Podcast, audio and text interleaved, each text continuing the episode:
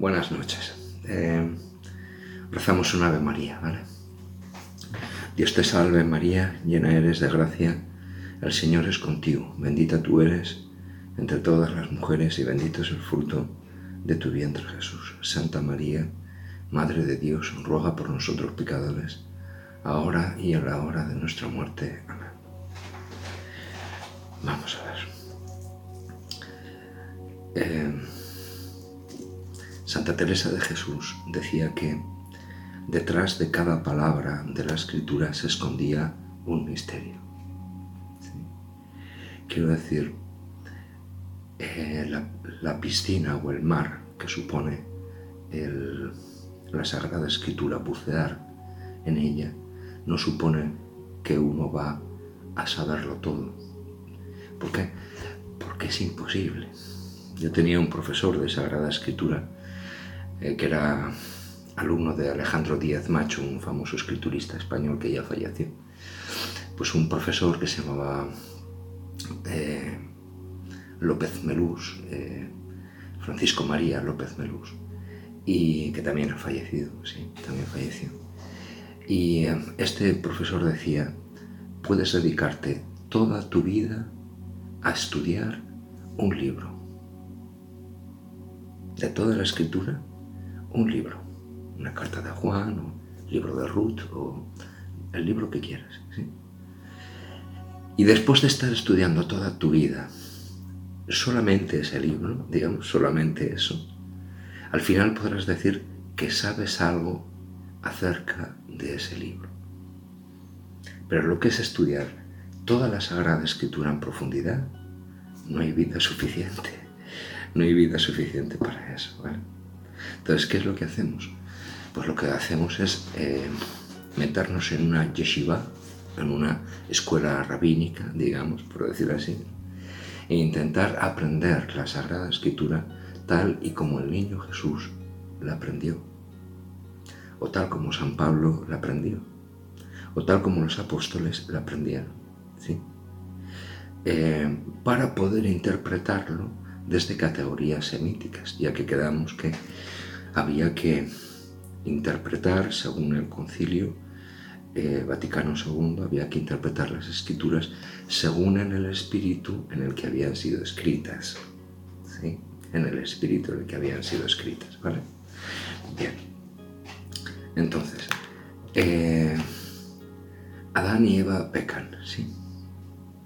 Hay una serpiente que será después el, animal maldito, Harir, la bendición y la maldición, ¿no? Eh, Berjot, Harirot, es el animal maldito, bendición, maldición, eh, es el animal maldito. ¿no?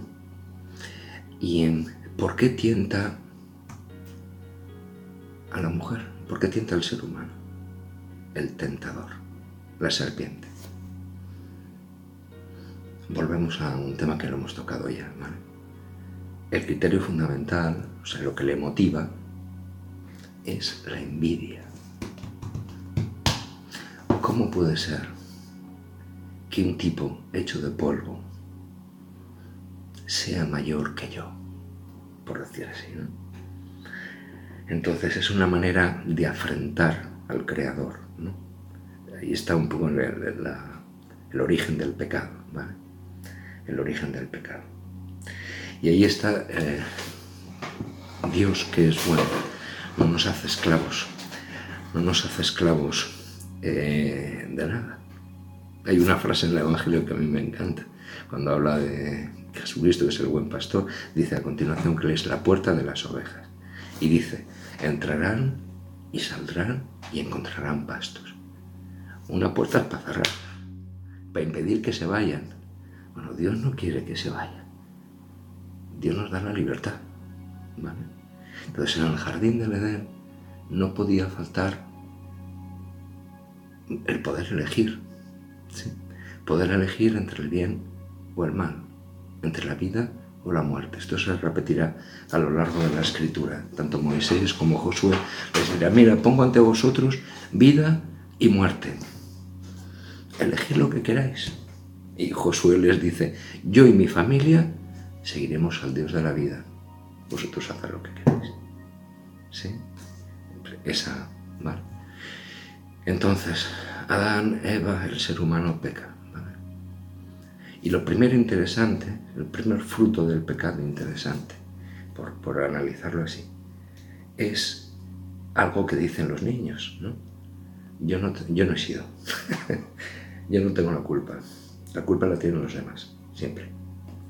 Yo soy el auténtico. No tengo la culpa de nada, ¿vale? Es como si una madre tiene un crío, tiene un hijo, que juega al balón, ¿vale? Y un día en su casa está jugando al balón en el salón de casa. Y entonces se oye un ruido, algo que se ha roto. Entra la madre, se encuentra al niño, se encuentra el balón y se encuentra un jarrón chino roto en mil pedazos. Y el niño dice, yo no he sido. yo no he sido. Será otro. O si hay algún niño más pequeño dirá, ha sido él, aunque esté en la cuna. ¿Vale? Yo no he sido. Dicen los rabinos que eh, el pecado original, digamos, el pecado de origen que tiene el ser humano, que tenemos tú y yo, eh, se puede resolver solo con una palabra. Una palabra que en hebreo se dice eslija. Eslija. Eslija significa perdón. Perdón. Si Adán hubiera dicho perdón, no hubiera sido expulsado del paraíso, jamás. Y Eva tampoco, pero se echaban la culpa. Primero, ¿por qué se esconden? Puede haber hecho algo mal, pero ¿por qué se esconden? ¿Por un castigo? ¿Por un miedo? ¿Han pensado que Dios es un justiciero o un...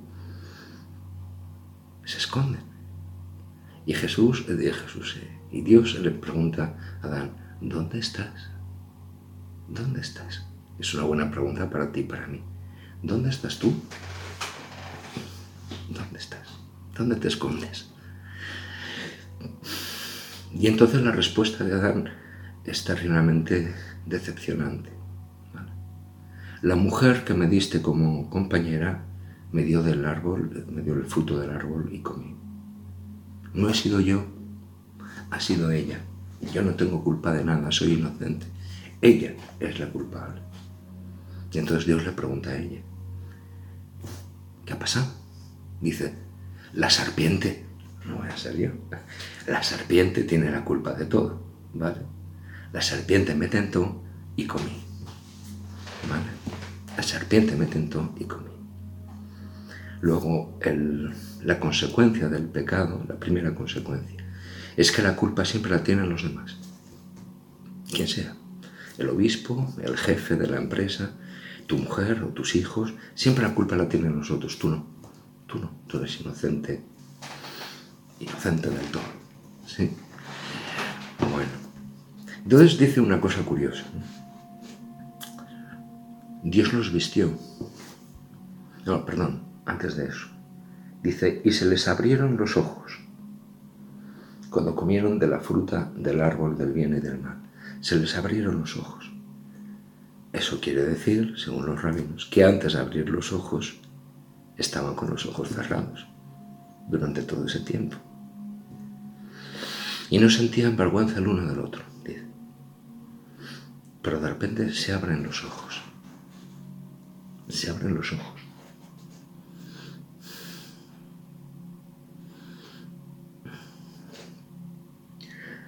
Hay una vista que no es nuestra vista lo que nosotros vemos. ¿no? Nosotros que somos occidentales vemos lo que las cosas son. son. Esto es un reloj, no es otra cosa.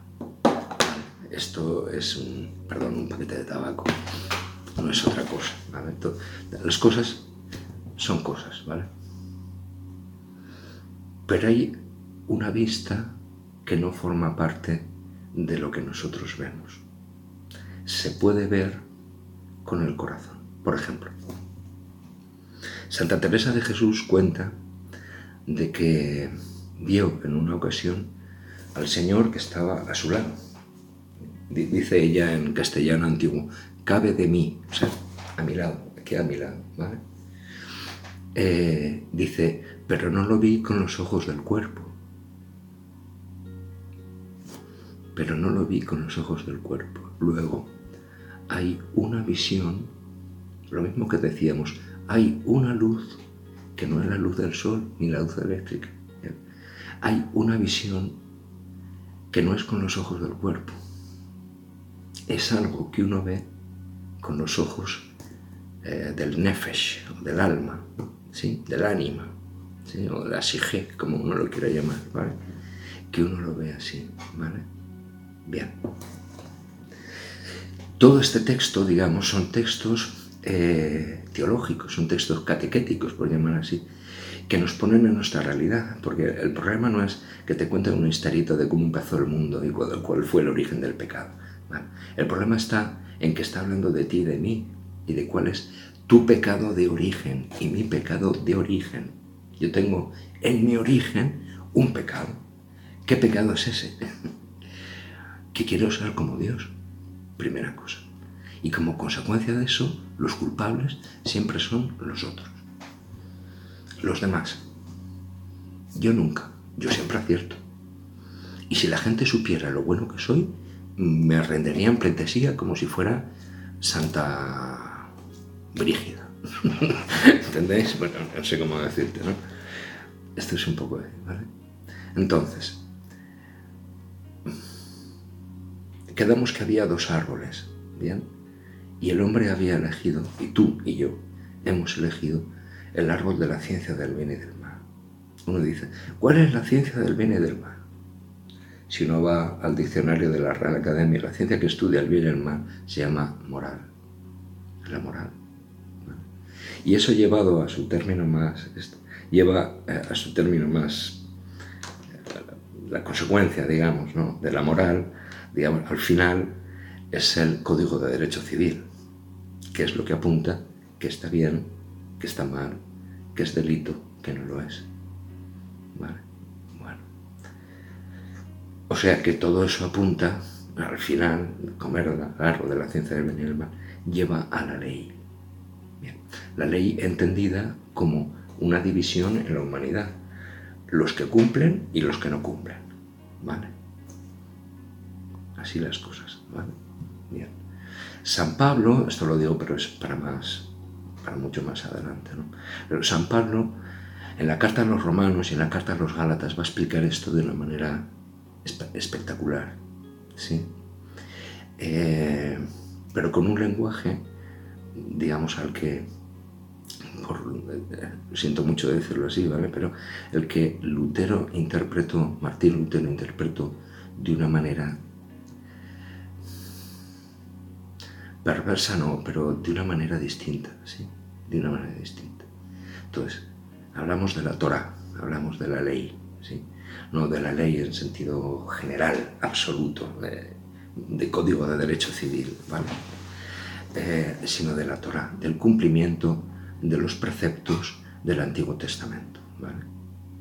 Bien, así se puede entender la carta a los romanos y la carta a los gálatas, pero bueno, eso es un tema que nos pilla ya muy, muy lejos. Ya, ya hablaremos de este asunto despacio. ¿vale? Dicen eh, los rabinos, bueno, dice la escritura que Dios vistió a Adán y Eva con piel, ¿sí? Con pieles, eh, porque estaban desnudos, ¿sí? Y los expulsó del jardín del Edén. Una de las anécdotas es que hay algún rabino que dice, ven, la piel con la que vistió Dios a Adán y Eva fue la piel de la serpiente, porque las serpientes cambian de piel, ¿no? Bueno, pues les hizo vestidos Hay, otra, hay, hay otro rabino en el que habla de que la serpiente, digamos, serpiente la llamamos así, eh, tenía brazos y piernas. Pero los ángeles, como castigo, le cortaron los brazos y las piernas. Y ahí viene cuando le dice, te arrastrarás por el suelo y como polvo comerás, comerás todo el resto de tu vida. Bueno, está bien. Eh, son cosas que quizás San José las había escuchado, el niño Jesús las había escuchado, las había escuchado la Virgen María o Santa Ana, San Joaquín, no sé. Pero forman parte de ese bagaje cultural judío en el que está envuelto el aprendizaje de la Sagrada Escritura, de la Torá, digamos, de las palabras santas que Dios dijo en el monte Sinaí a Moisés. Y ahora viene lo interesante. Dios expulsa del jardín del Edén Adán y a Eva, expulsa al hombre. Uno peca y está en excomunión. No es que haya decretado la Santa Sede un, decreto de excomunión, no es que uno mismo se ha puesto en excomunión. Uno no es fiel a su esposa, digamos, y está en excomunión. No hace falta que le pongan, hagan un certificado. De facto, de hecho, ya está, ya está hecho. Bien, cuando uno está en esa situación, digamos, eh, es expulsado del jardín del Edén. Está expulsado del jardín del Edén, de la presencia de Dios. Le llaman los hebreos la Shekinah, la presencia del Eterno. Su presencia, o sea, no un género literario que... No, no, Él, su presencia, ¿vale? Expulsado, ¿sí? Bien. Y entonces dice que Dios pone eh, una puerta, digamos, en el jardín del Edén, los expulsa por allí, y pone en la puerta querubines y la eh, espada de llama flameante. Si nos vamos a los textos originales y el, el contexto en el que fue escrito todo esto, la llama de espada flameante es el rayo. ¿Y por qué es el rayo? Bueno, porque hay salmos del rey David en los que habla del rayo como de la voz de Dios. ¿sí? La palabra rayo se dice kof y la palabra voz se dice kol. Entonces, hace un juego de palabras entre kol, kof, kof, kol, kol, kof, kof, kol. ¿sí? Palabra y rayo. De tal manera que en el libro de Job, por ejemplo, veremos al final del libro cómo dice, y Dios habló a Job desde el seno de la tormenta. ¿Cómo le habló?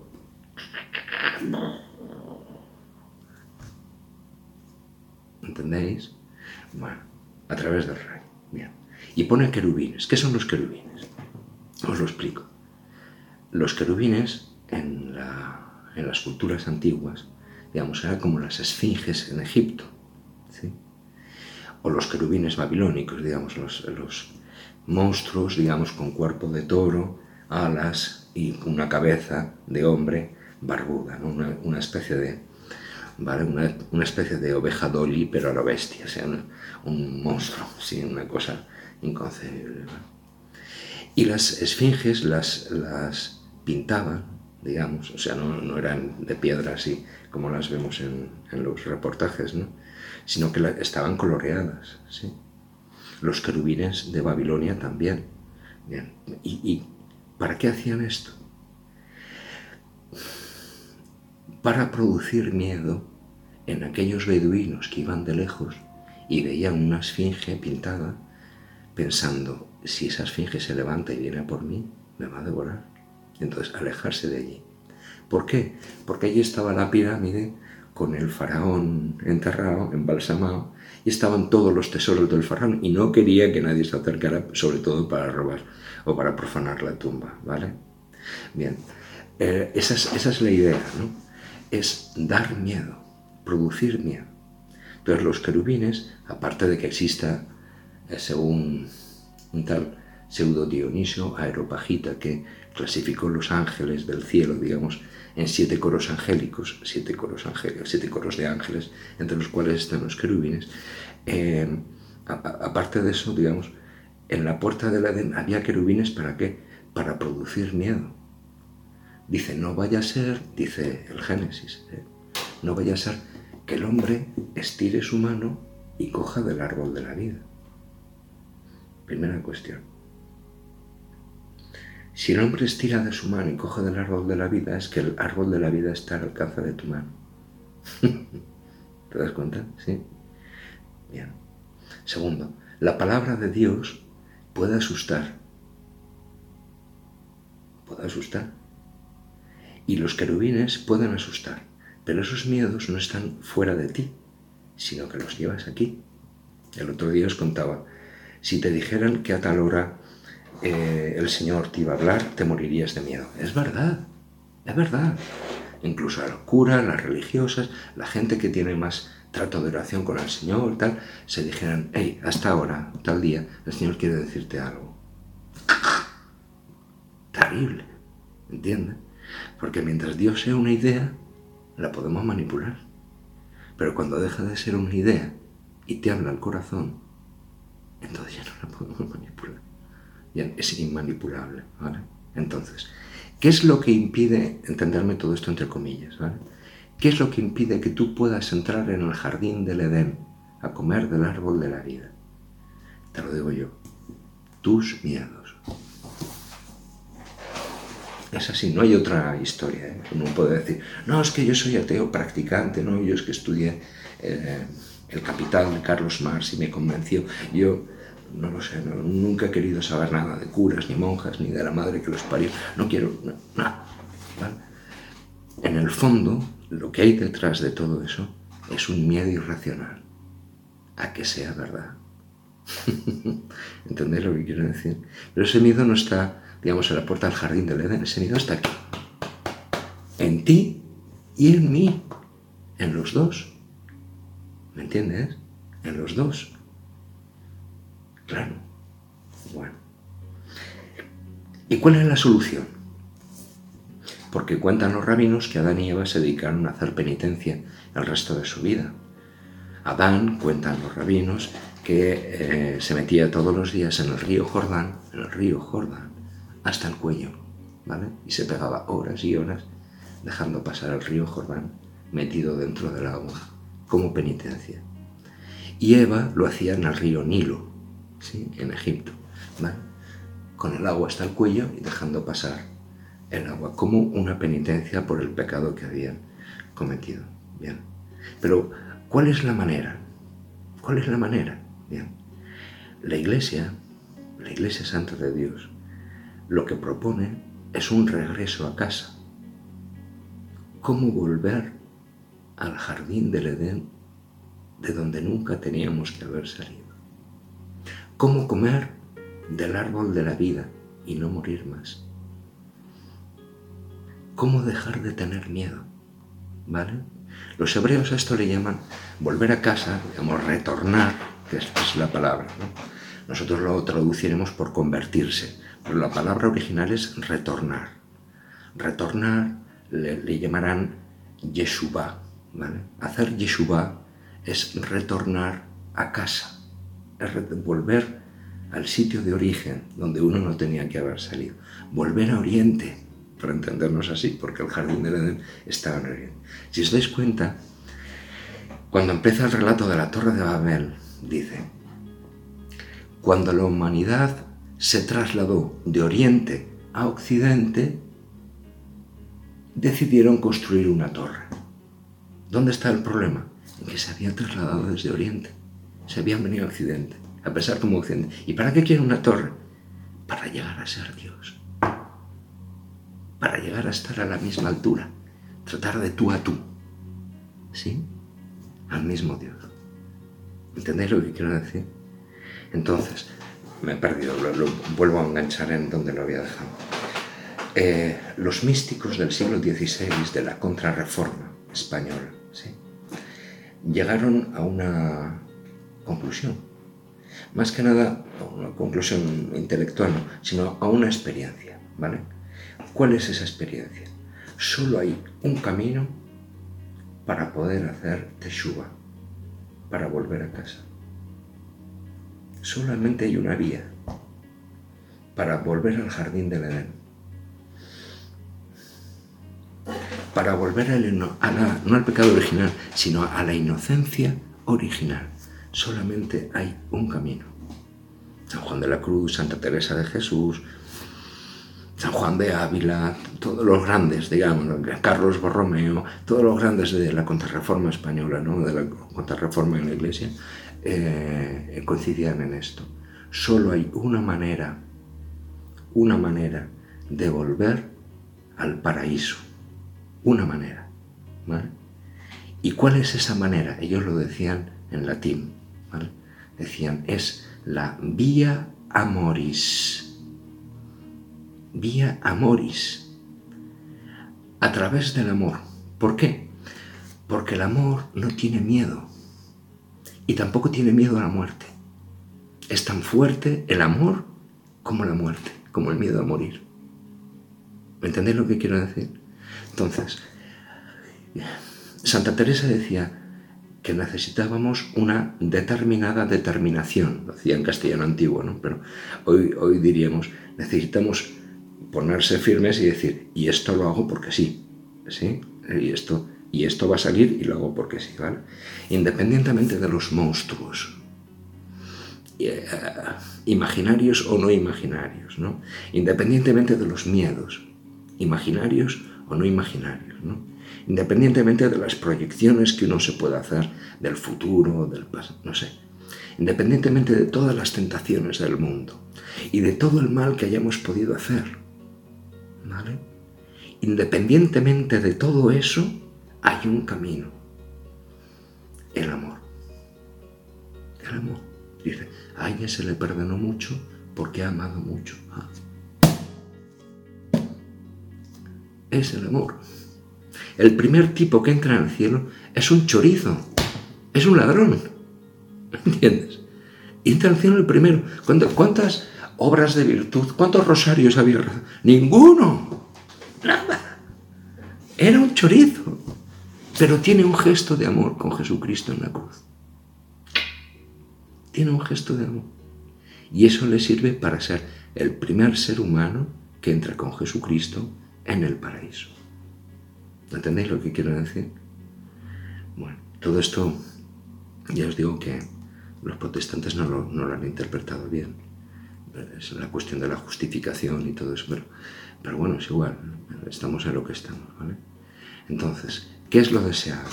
Lo deseable para ti y para mí es hacer teshuva, no hacer ni puñetero caso de los querubines, ¿vale?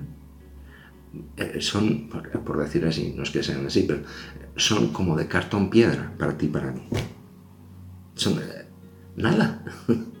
son como las, eh, ¿cómo se llama esto? las ferias de atracciones, digamos, cuando te metes en la cueva del horror y todos son muñecajos que salen y luces y gritos y tal y cual. No es nada, es mentira. ¿Me entiendes? Entonces, Dios está al alcance de tu mano. Que lo sepas. Los querubines son de cartón piedra. Y el rayo, digamos, no es para acabar contigo, todo lo contrario, es para darte la vida. La voz de Dios, Kol, es para darte la vida, ¿vale? Es el cuento al revés, ¿entiendes? Entonces, ¿tú puedes volver al jardín del Edén? Claro, mañana, hoy, si quieres. ¿vale?